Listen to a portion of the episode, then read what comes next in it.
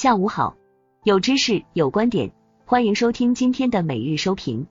今天收评的主要内容如下：盘后解读。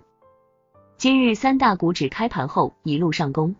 截至收盘，沪指涨百分之一点七七，深证成指涨百分之二点零九，创业板指涨百分之三点零六。两市成交量放大，合计成交逾九千亿元，北向资金净买入九十点三四亿元。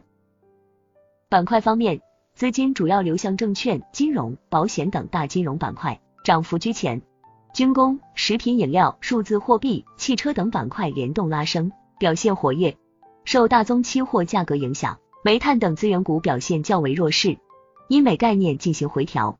题材概念表现活跃，个股普涨，赚钱效应较好。市场分析与展望。美国四月份 CPI 不仅同比环比均继续抬升，且大幅超出市场预期。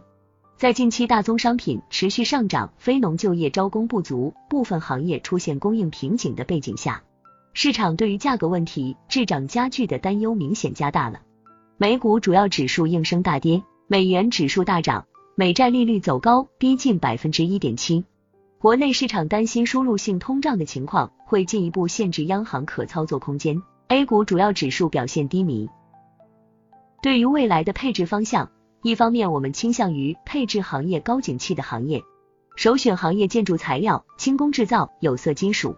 另一方面，中美竞争和科技创新仍将持续，推荐关注中国资产可控进展较快的相关公司。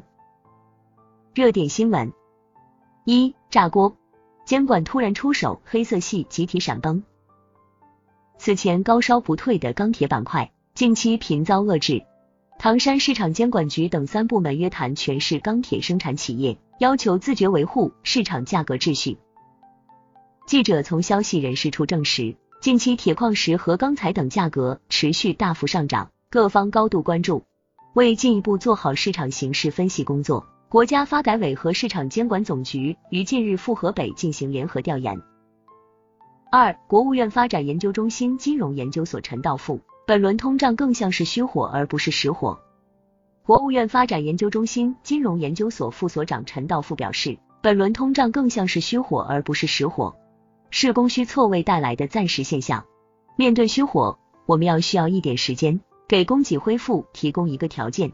中长期应关注通胀背后结构性的变化。过去长时间维持的低通胀，甚至是通缩边缘的状态，可能会发生根本性变化，通胀中枢可能会上升。三八部门联合约谈滴滴、首汽等十家交通运输平台企业，交通运输部、中央网信办、国家发展改革委、工业和信息化部、公安部、人力资源社会保障部、市场监管总局。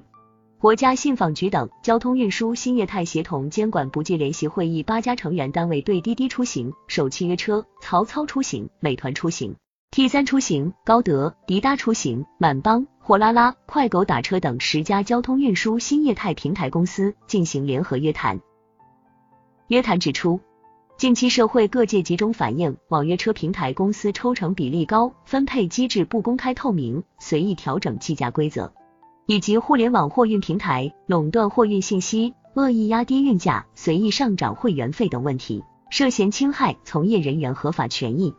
引发社会广泛关注。以上就是今日收评的全部内容，感谢您的收听，我们下期再见。